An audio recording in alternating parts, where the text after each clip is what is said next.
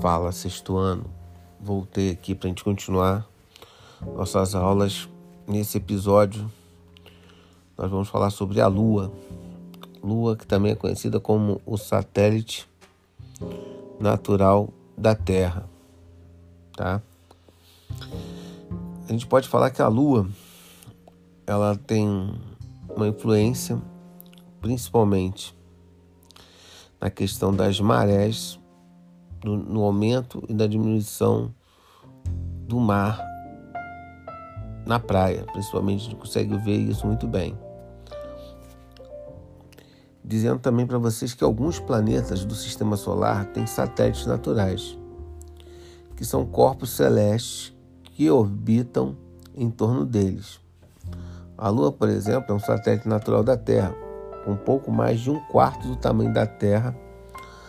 A Lua é um dos, um dos maiores satélites do sistema solar. Da mesma forma que os planetas, a Lua não tem luz própria. É o reflexo da luz solar em sua superfície que nos permite vê-la da Terra. Assim como a Terra, a Lua também realiza movimentos. São eles rotação e revolução. É, o satélite leva aproximadamente 28 dias para executar um movimento de rotação, ou seja, girar em torno de si mesmo. Como para realizar o movimento de revolução, isto é, dar uma volta completa ao redor da Terra. A mudança de posição da Lua em relação à Terra e ao Sol faz com que a Terra faz com que na Terra a visualização da face iluminada da Lua sofra alterações constantes.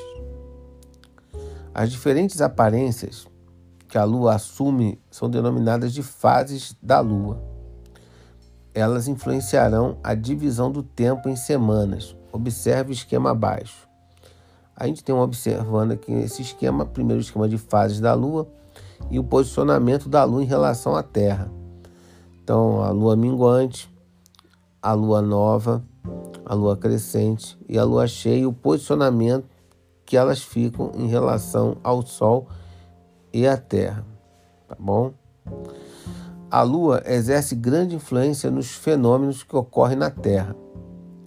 Como eu falei para vocês, o movimento de revolução da Lua influencia o movimento das marés na Terra, que consiste no avanço e no recuo da água do mar.